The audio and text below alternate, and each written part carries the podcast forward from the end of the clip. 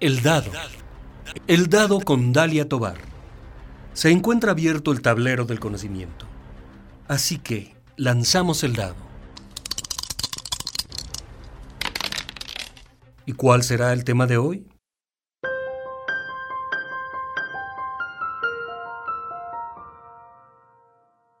Un cuentacuentos en Tlatelolco.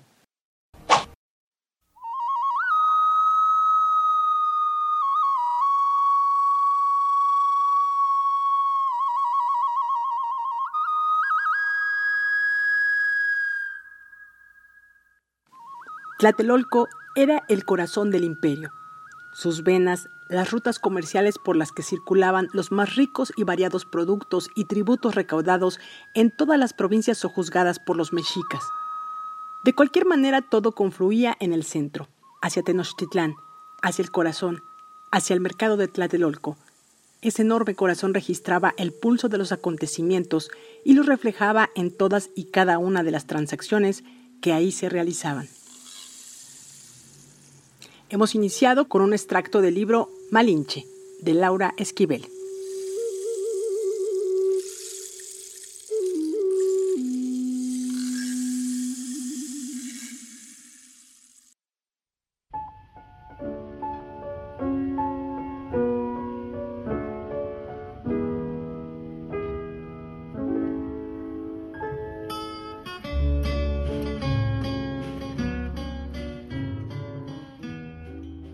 El conjunto habitacional Nonoalco Tlatelolco, diseñado por el arquitecto Mario Pani, es un lugar que comenzó a edificarse en 1960 y que a lo largo del tiempo y sus acontecimientos ha reservado el carácter de todos los momentos que han pasado por él.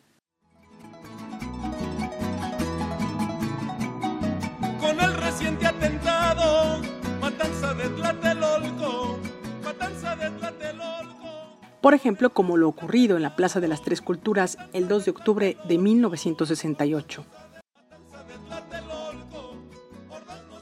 Pues Tlatelolco, este lugar rico en historia, se encuentra en la Ciudad de México. Y es el lugar donde vive el invitado de hoy, quien en esta contingencia sanitaria por el COVID-19 inició el proyecto de la casa a la plaza.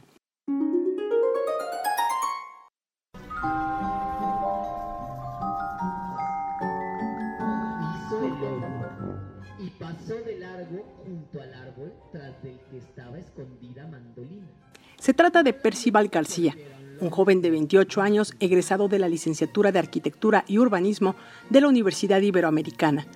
Él se presenta de lunes a sábado en las plazas con un micrófono y bocina portátil para leer algunos cuentos. O tal vez cante las mañanitas a las personas del vecindario, quienes lo miran desde sus ventanas, reforzando así los lazos comunitarios en el espacio público. Pero mejor dejemos que sea Percival García quien nos platique cómo surgió este proyecto. Este proyecto nace con una gran preocupación por entender la manera en que las niñas y los niños están viviendo este encierro. No nos damos cuenta, pero el mundo tiene una lógica primordialmente adulta, ¿no? Los adultos decidimos y construimos los espacios bajo nuestra lógica y olvidamos que los niños y las niñas tienen una manera de ver, sentir y pensar el mundo. Y esto se hace mucho más evidente en tiempos de crisis como la que vivimos, donde, por ejemplo, para mitigar los estragos que produce el encierro, pues salieron mil talleres, mil opciones, muchísimas, muchísimas actividades para los adultos, pero para los niños, pues la verdad es que la oferta es muy limitada e incluso cuando la hay, pues eh, no, no, está pensada para una lógica en la, eh, basada en sus necesidades. Entonces, este proyecto nace justamente de, con, esa intención, de brindar a las niñas y a los niños de Tlatelolco pues un espacio para que puedan expresarse, un espacio para que puedan imaginar y sobre todo pues un espacio para que puedan, que sea un, un, espacio de alivio durante el encierro, que hay que decirlo, puede ser muy solitario, en el que puede haber además depresión, puede haber frustración, un sinfín de sentimientos que son este pues bastante fuertes, ¿no? Además entendiendo que esto se sigue prolongando. De la casa a la plaza, un acto de resistencia. Un acto de resistencia a un proceso de digitalización tremendamente agresivo y rápido que estamos viviendo actualmente, ¿no? En, en, en, unos cuantos meses todo en la vida se volvió digital a través de una pantalla y de cierta manera como ciudadanas y ciudadanos entregamos espacios que nos ha costado muchísimo tiempo conquistar y construir, sin mencionar este, los derechos que vienen con esos espacios. Entonces, justamente al llamarse de la casa a la plaza, pues hace una invitación para que nuestra imaginación y nuestra atención estén en el espacio público, que es donde realmente nos volvemos eh, ciudadanos, donde realmente hacemos comunidad además, porque es donde nos encontramos, ¿no? Donde platicamos, donde discutimos, donde celebramos los cumpleaños. Cuentos y canciones. El origen de este proyecto viene de las narraciones de su madre y de su abuela a mí me gusta que sean narraciones y que sean canciones porque al final fue a través de narraciones y canciones que yo recibí una herencia cultural y arraigo por el territorio que habito, ¿no? A través de, mi madre y de mi abuela, que han vivido en Tlatelolco pues, prácticamente toda su vida, desde el año 67, y que al final justamente a través de caminar los pasillos y plazas de Tlatelolco me legaron un sinfín de narraciones, ¿no? Un sinfín de historias de sus vidas que al final pues se traduce en que yo tenga mucho, mucho cariño por Tlatelolco, ¿no? Y eso creo que es necesario seguirlo pasando a las nuevas generaciones. En estos momentos de crisis sanitaria, los cuentos, así como la poesía, nos invitan a imaginar mundos posibles. Eh, y en estos periodos de crisis como, como la que vivimos, creo que lo más maravilloso que podemos hacer es justamente imaginar y proponer, porque es el momento cuando más podemos hacerlo, ¿no? La crisis significa cambio, la crisis significa que algo muere para que nazca algo nuevo. Entonces a mí me fascina ofrecer esta posibilidad no solo a los niños, ¿no? sino a, a los adultos, porque pues nos escucha gente de todas las edades.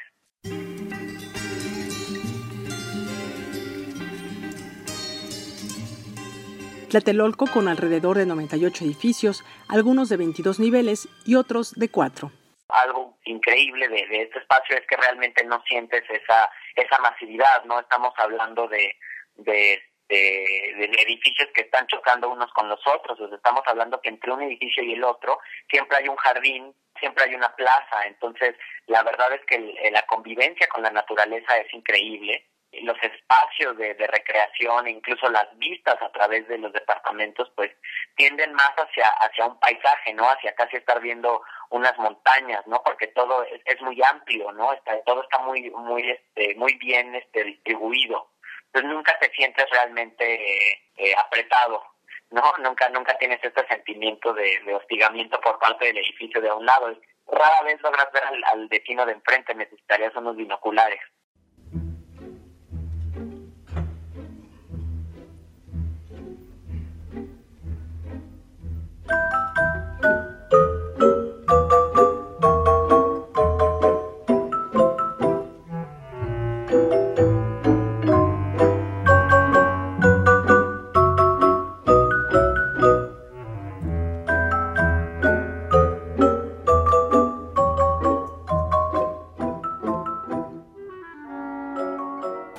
De la casa a la plaza inició el 13 de mayo, pero acerca de qué cuentos, qué extensión, a qué hora y cómo inicia este recorrido, Percival nos comentó. Bueno, la, manera en que sucede eh, es, un, peregrinaje y a mí me gusta decir que es un ritual porque pues todos los días a cierta hora ocurre, ¿no? Desde 3 a 6 de la tarde ocurre esta narración de cuentos. Lo, lo primero que sucede es que llegamos, ¿no? Con la bocina que está en un carrito y ponemos una canción a mí me gusta mucho que sean canciones pensadas para niños, para niñas, sobre todo de Cricri.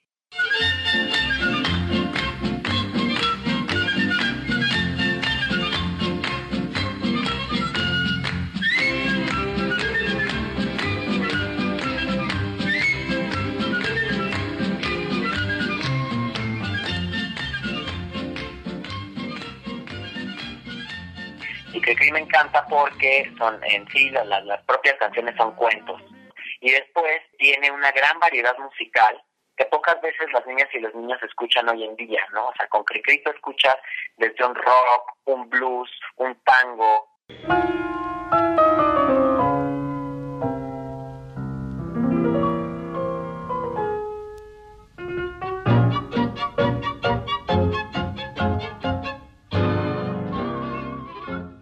Una ranchera, entonces me fascina poder ofrecer esa variedad musical. Y después, pues llega el cuento. Generalmente la canción tiene que ver con el cuento, procuramos que, estén relacionadas Y los cuentos al final eh, son cuentos eh, muy breves, procuramos que no sean cosas muy largas, procuramos también que sean cuentos pensados para o escritos para, para niñas y niños y eh, al final que tengan un buen mensaje como una moraleja y sobre todo que valoricen muchísimo la unión comunitaria, ¿no? Cómo es que entre muchos los problemas son menos o cómo es que siempre la mejor solución la, la encontramos en la comunidad. Los niños tienen una importante participación en la elección de cuentos. Yo procuraba que fueran narraciones de autores mexicanos que tuvieran que ver con el contexto y con leyendas mexicanas, pero la verdad es que, pues hay que decirlo, esto es un proyecto comunitario, abierto, en el que las niñas y los niños tienen una voz importantísima. Entonces, ellas y ellos mismos nos han ido diciendo qué cuentos quieren y hay desde los clásicos, ¿no? Desde Caperucita, desde Blancanieves, hasta niñas o niños que nos piden cosas muy interesantes como San Simón, sí, de Elena Poniatowska, o una o hay una niña que me pidió Viaje al centro de la Tierra y se lo estoy leyendo por capítulos, ¿no? Porque es larguísimo. Entonces, la verdad es que procuramos que sean cuentos entrañables, ¿no? Si viene alguien a narrar, algún invitada o invitado, pues le, le decimos que nos traiga un, un cuento que le haya sido entrañable cuando era niña o niño porque al final eso pues no es nada más narrar, es compartir una parte de ti para la comunidad.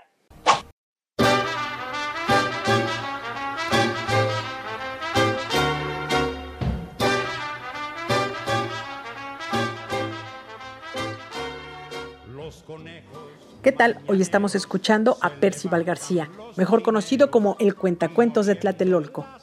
Él es un joven egresado de la licenciatura en Arquitectura y Urbanismo de la Universidad Iberoamericana y que ante esta situación donde la mayoría de la gente aún se resguarda en casa por la contingencia sanitaria debido al COVID-19, él cada tarde de lunes a sábado lleva a las plazas del conjunto Tlatelolco donde él vive cuentos acompañados con música.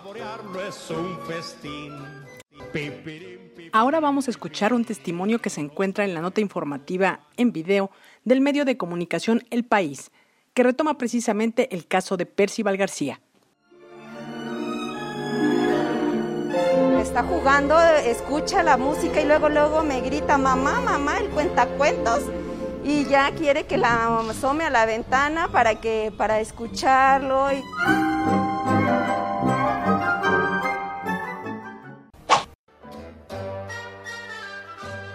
Nuestro invitado nos comentó que probablemente alrededor de 100 niños son los que escuchan los cuentos. Uf, la verdad es que es difícil decirlo porque, eh, pues al ser una bocina y realmente no estar estar como ahí en, la plaza, hay muchos niños que no vemos, hay muchos niños que no se asoman, que están ahí en el en el anonimato, pero pues yo diría que pues unos 100 mínimo sí, entre las demás personas que nos escuchan, porque nos escucha mucha gente mayor también de repente la cuarentena, como te había dicho, pues puede ser muy solitaria, sobre todo para la gente mayor que ya vive sola, que ya sus hijos no están con ellos. Entonces, este, pues también nos escuchas otras personas. En algunas ocasiones con marionetas y otras se cuenta con invitados que también participan en la lectura de cuentos. Todos ellos han ganado el cariño de la gente. Hay pequeños que han regalado dibujos y bueno, también editoriales como Fondo de Cultura Económica, que ha donado algunos libros. No solo el Fondo de Cultura Económica, la editorial Planeta también ya nos, ya nos donó algunos libros. Estamos siendo apoyados también por el Patronato de Arte Contemporáneo. Pues la verdad es que sí, al final creo que es nuevamente lo, lo que a mí me gusta decir.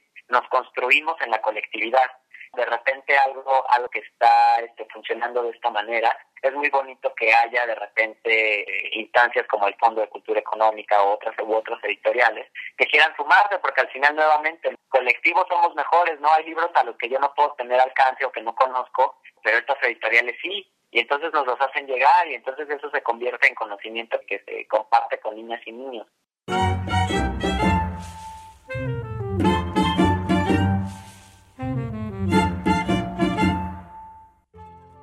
Sobre lo que más le ha sorprendido de esta experiencia, Percival nos comentó. De lo que más me ha sorprendido, sorprendido y no, porque al final yo sabía que, hacer un, acto de cariño por tu comunidad es un acto de cariño para ti mismo, para ti misma. Creo que lo, que más me sorprende es los lazos como tan fuertes que hemos podido generar con personas de Tlatelolco. La verdad es que pues yo yo crecí aquí, no mucho mucho de mi vida le he pasado aquí, pero nunca había podido generar estos vínculos que estoy generando en este momento, no conocer a personas, a niñas y niños de manera tan cercana. Entonces la verdad es que pues sí me estoy como reconstruyendo mis lazos, ¿no? Mi, mi manera de entender también Tlatelolco. Y eso es algo muy bonito, porque al final al contar un cuento, llevar un cuento diario a las personas y no, no hacerlo para que nos den dinero o para recibir algo a cambio, eso se convierte en un acto de cuidado, ¿no? Desinteresado. Entonces lo que hace la comunidad es intentar cuidarnos de vuelta, ¿no? Entonces de repente, si hay mucho sol, nos bajan un, una botella de agua. Este, si está lloviendo, nos bajan un paraguas. Este, nos dan aguacates, nos dan atunes, ¿no? Este, chocolates. Eh, que creo que al final es eso, es un tú me estás cuidando a mí, yo quiero cuidarte a ti de vuelta. Entonces creo que eso es lo que más me ha sorprendido, lo, más, lo que más grato ha sido para mí, pues poder reencontrarme justamente este, con mi comunidad y, y que sea de esta manera como tan, tan bonita y tan cariñosa.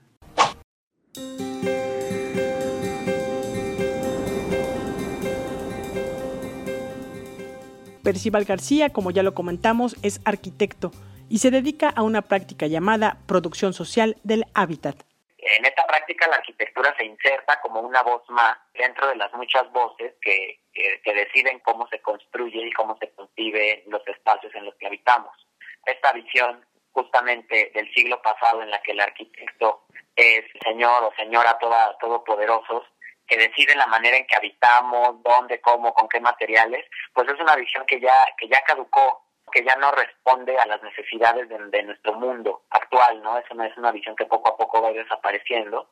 Y entonces, pues los arquitectos nos insertamos más bien en estos procesos complejos en los que nuestra voz es justamente una más y en la que además se le da muchísimo valor a la opinión de las comunidades, de las personas que habitan los territorios y que al final los conocen perfectamente.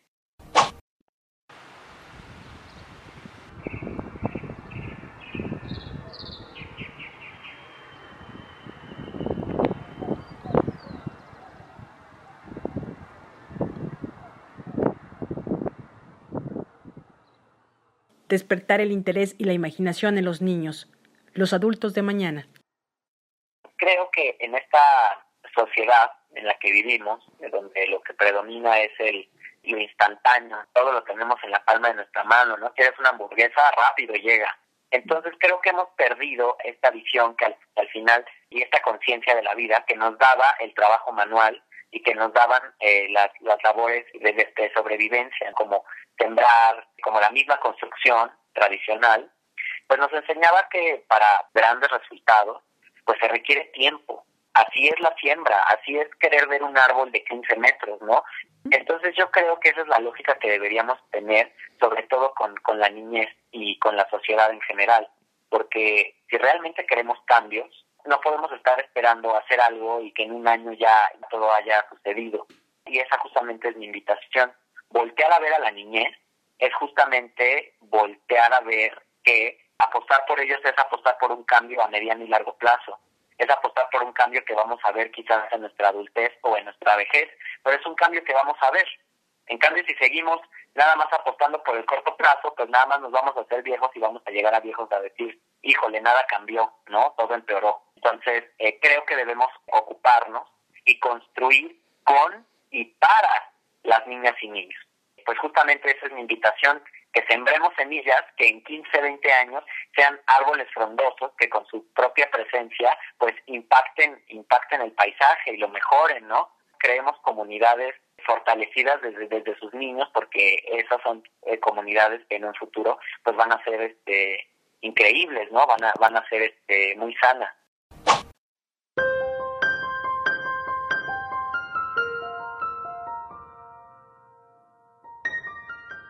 Gracias a Percival García, el cuentacuentos de Tlatelolco, por platicarnos sobre el proyecto de la casa a la plaza.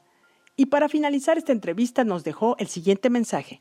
que muchas gracias por el espacio, gracias a todas las personas que nos escuchan, que de una u otra manera han decidido este, sumarse a este proyecto y que además, bueno, todo lo que está en nuestras redes, eh, todo lo que de cierta manera compartimos, pues es para que sea utilizado. Si alguien quiere echar mano de todo lo que tenemos en nuestras redes sociales, que alguien le sirve para sus niñas y niños, para sus comunidades, pues con toda confianza este puede utilizarlo o puede contactarnos y pues les agradecemos nuevamente.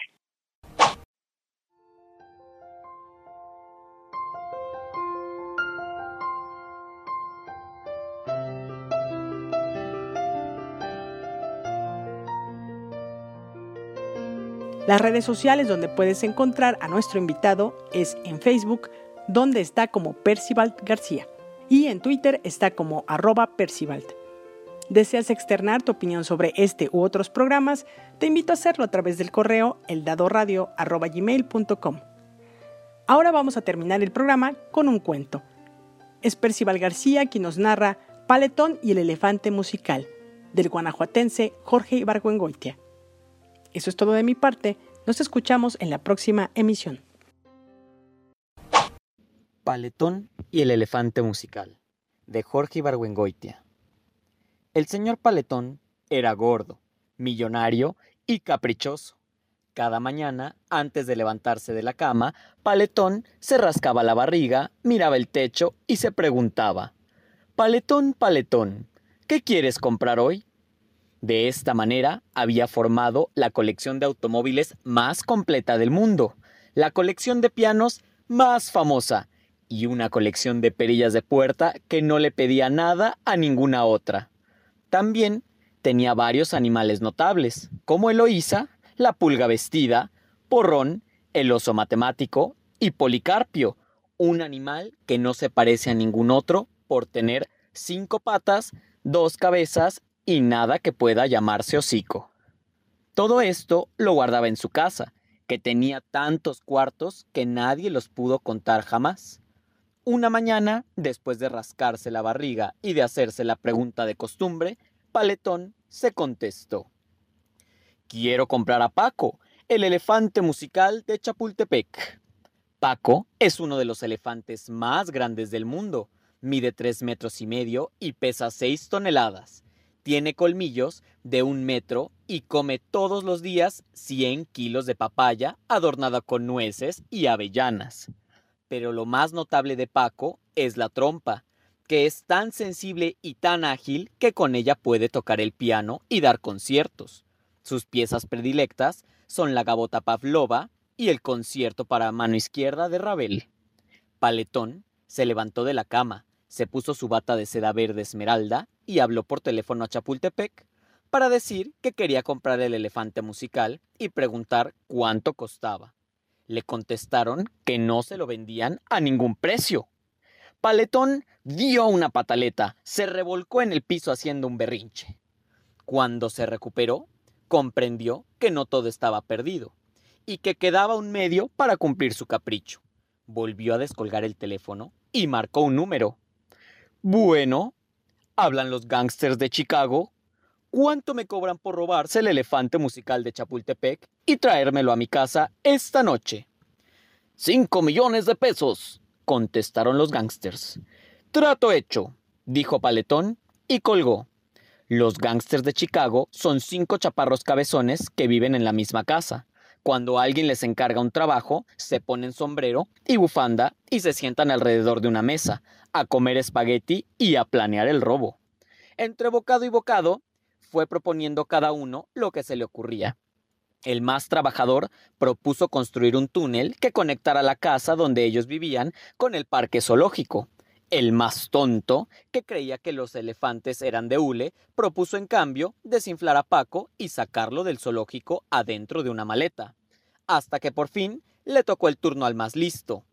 Creo que hay una manera más sencilla.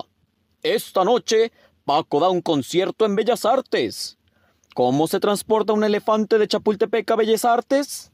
Muy sencillo, en un camión de mudanzas. Yo propongo que hagamos algo para que este camión de mudanzas, en vez de llegar a Bellas Artes, llegue a casa de Paletón.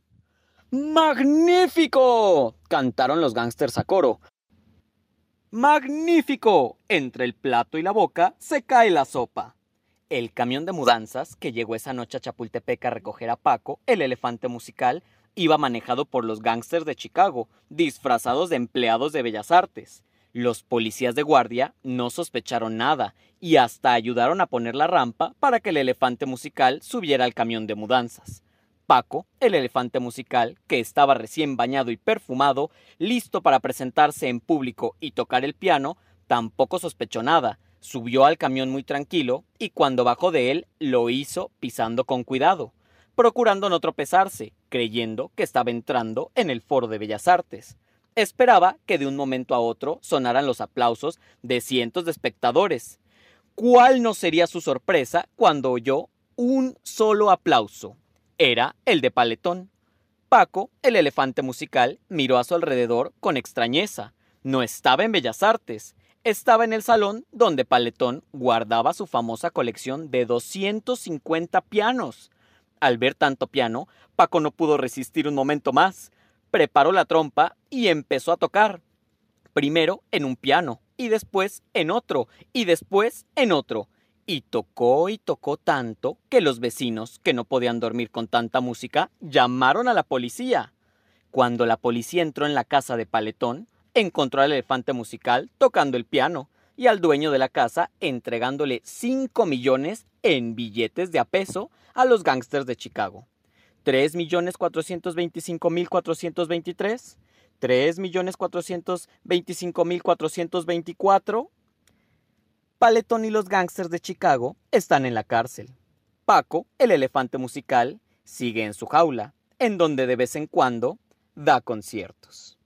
Y colorín colorado, este cuento ha terminado.